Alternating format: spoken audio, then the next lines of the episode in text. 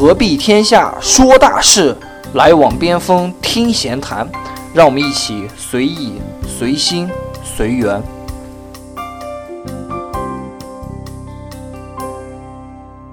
大家好，我是老边，我是疯子，欢迎收听《边锋闲谈》第二季。前几期呢，我们一直在讲怎么面试、怎么入职、怎么在试用期更好的表现，然后怎么在做自己、怎么去做自己的职业规划。当然呢，天下大事呢，分久必合，合久必分啊。天底下没有不散的宴席，即使是你去了这个星球上最牛逼的公司，你也终究会有离职的一天。前几十年非常风光的国企也会有倒闭的一天。到了那一天的话，我们就必须要经历人生的第一次离职。可以看到一个新闻啊，广州日报的一个报道，两千零九年的毕业生呢，现在基本都成为了跳蚤族，就是非常早就会要选择去离职，因为发展空间不够，或者是薪资偏低，或者想改变世界等一些原因，然后就这样离开了自己的第一份工作啊。可能他们这个决定是一个比较艰难的决定，所以在做离职的时候，我们也要准备一些东西。离职其实他这个决定比马化腾的决定还艰难很多，但是实际上的话。大学生里面这种跳蚤族啊，大多还是他刚出校门的话，这种一腔热血无处施无处施展这样的一种挫折感在作祟，啊，导致的话，这其实我觉得是一种意气用事。先不谈，就说你刚毕业的话，半年你就跳槽，会影响自己这种我们前开始前面也提到，就说会影响有一种派遣证啊、档案啊这些问题。然后从时间上来看的话，也是你在六个六个月的时间内。即便是在互联网这样发展迅速的行业，一个完全你刚毕业的这个新手，在这么短的时间内，你是否已经认识清楚？你说你周围的人际关系，你公司发展的策略，以及我们这个整体行业的现状，哎，这个是非常值得怀疑的。我们前面几期都有提到说，你工作啊，这个上手其实是有一个过程的，不然的话我们也不用花这么好几期来说这个，哎，就是你在现有的工作这样一些问题。虽然说我们并不排除，就说有些同学啊，他是一个啊天赋异禀的人，超过三分之一的人其实成为了跳蚤族，那么三分之一的这概率其实还是非常不科学的。所以说，哎，对应届毕业生跳蚤的话，就是这种离职的事情啊，其实我觉得首先态度应该是三思而后行。嗯，对，刚才也是说到了很多离职其实都是意气用事啊，所以我们一定要三思而后行。那离职前就一定要考虑清楚几个问题啊。就是咱们三思的这个过程，第一就是我为什么要从这家公司离开，我是不是在这家公司已经都学会了，都学到自己想要的东西了？这家公司没有我值得留恋的任何一点地方。第二呢，就是要分析一下，如我为什么在这家公司待不下去了？究竟是我个人的问题，还是环境的问题？是不是因为我个人的能力达不到标准，或者是我个人的能力真的已经超出了公司的要求，公司没有办法给我提供更大的一个空间？还或者是公司真的是环境太有问题了，整个发展行业前景都不是很好。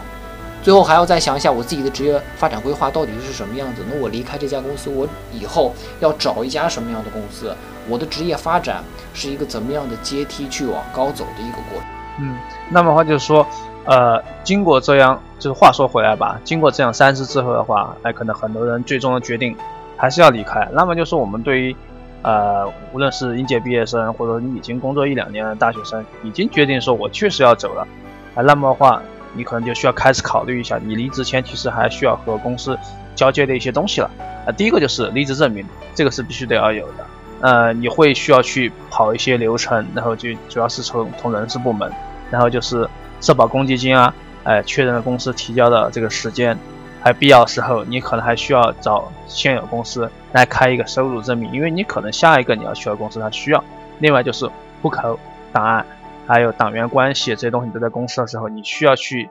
清楚你离职时这个你后续应该怎么办理，你是否需要转移，还是存在公司？就存公司的话，你又能存放多久？这个这整个这些东西的话，就是。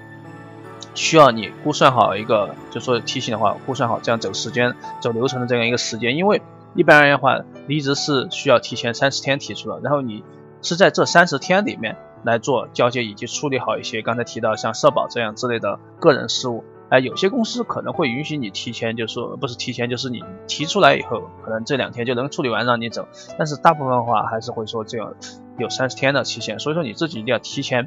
嗯，找人事部门或者你之前已经离职了的同事来了解和确认这样的流程，以免中间有些中间环节，哎，比如说有些东西的话，你就开离职证明啊或者怎么样，你需要领导签字，但是领导他不一定在，这样的话可能会耽误你的时间，尤其是，呃，我就说说我自己吧，当时是因为是要来帝都嘛，所以说当时走这个流程其实我是很着急啊，因为我周末的周末的飞机票已经买了，当时就在最后那一天星期五。把事情办完了，当时其实我就很着急。如果我那天办不完的话，我机票已经订了怎么办？所以这就是提醒大家，在这个，呃，在做这这一套流程事情的时候，也要规划好自己的时间，以免耽误事情。嗯，对，离离职呢还要注意几个事项，疯子刚才都已经提到了，就是一定要提前一个月与自己的上级沟通。这里说一下为什么要提前一个月。第一呢，因为我们要做工作的交接，你走了之后，你这个岗位现在是空缺的，所以要把自己的一些事情要跟。其他同事要交接好。第二呢，就是刚才疯子要说的，要办理一些收入，呃，一些一些一些证明啊，或者是公积金。这里我要提一点，就是提前一个月与上级沟通的时候，如果自己真的已经狠心离职了，就理性的拒绝上级给你提出的各种挽留的一些条件。因为好马还不吃回头草呢，就千万不要去吃这个回头草。同时呢，在提离职的时候，也千万不要以这种辞职的形式来威胁加薪。最后呢，就是千万不要说老东家的坏话啊。这个尤其是在下一家公司面试的时候，站好最后一班岗，要有自己的职业道德，与老东家甚至要保持一个好的关系。因为有的时候我们下家可能啊，可能会打这个电话进行一些公司的回访，或者是要写一些推荐信之类的。所以千万不要说老东家的怪话，与老东家